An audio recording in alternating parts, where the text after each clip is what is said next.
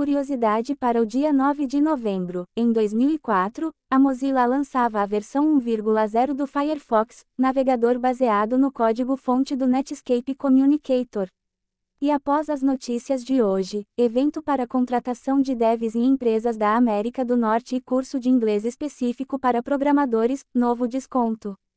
Sam Bankman-Fried, fundador da corretora de moedas digitais FTX, perde quase toda sua fortuna de 16 bilhões de dólares em poucos dias. A plataforma passa por um severo problema de liquidez, após a Binance anunciar a venda de todos os tokens FTT que detinha. Em 2019, a FTX havia tentado atacar, sem sucesso, a plataforma de futuros da Binance. A Binance agora avalia a aquisição da FTX. As informações são da Bloomberg e perfil do CEO da Binance no Twitter. Meta anuncia demissão de 11 mil funcionários, 13% da força global. O comunicado foi feito hoje pela manhã pelo próprio Mark Zuckerberg, que aproveitou a ocasião para afirmar que o mercado está subestimando, profundamente, a empresa, seu modelo de negócio seria um dos mais rentáveis da história, com um enorme potencial pela frente ao desenvolver a próxima plataforma de computação para interações sociais, o metaverso. As informações são do blog da Meta.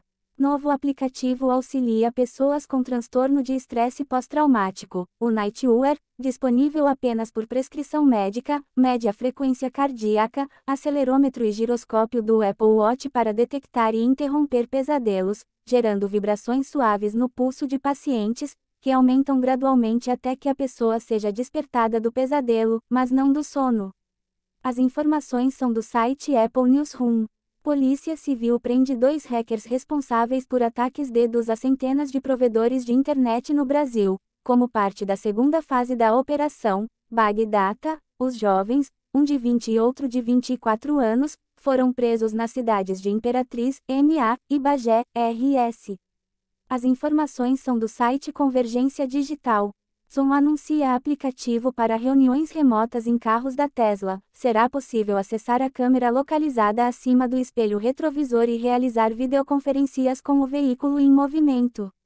A companhia também lançou clientes de e-mail e calendário para tentar competir com as ofertas do Google e Microsoft.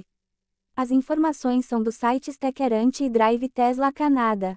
Starlink impõe data cap de 1 terabyte mensal. Clientes residenciais que ultrapassarem o limite de dados entre 7 horas e 23 horas poderão continuar navegando a velocidades mais lentas ou pagar por gigabyte adicional.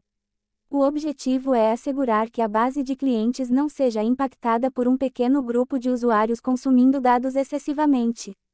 As informações são do site ARS Técnica. Módulos Python maliciosos estão substituindo endereços de moedas digitais copiados para a área de transferência. O ataque é do tipo typosquatting, envolvendo módulos com nomes escritos incorretamente, como Django e Notebook. Após a instalação, um arquivo JavaScript malicioso é executado em segundo plano durante sessões de navegação na web. As informações são do blog da Philum.